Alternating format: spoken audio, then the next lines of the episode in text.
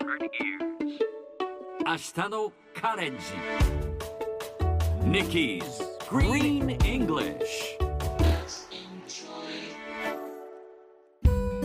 Hi everyone! ここからは地球環境に関する最新のトピックスからすぐに使える英語フレーズを学んでいく Nikki's Green English の時間です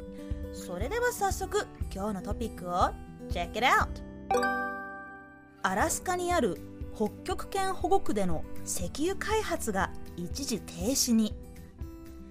ナショナルジオグラフィックによるとバイデン政権はトランプ前政権が認めた北極圏国立野生生物保護区における石油や天然ガス開発のための土地のリースを見直すと発表しました。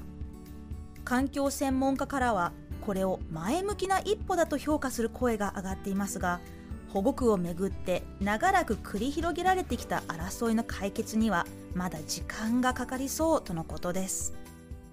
さて今日のこの話題を英語で言うとこんな感じ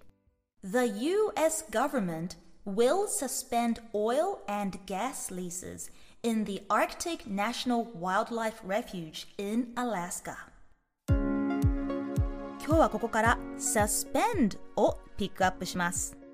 suspend. スペルは S-U-S-P-E-N-D suspend.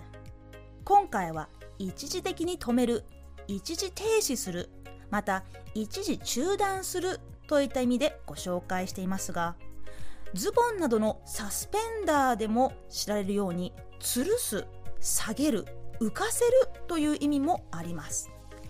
一時停止として使う場合例えばクレジットカードが使用停止になっちゃったという時 My credit card has been suspended. こんな風に使えます。さらに suspend は停職処分定額という時も使う言葉です。例えば喧嘩をしたせいで定額になりましたという時は I was suspended from school for fighting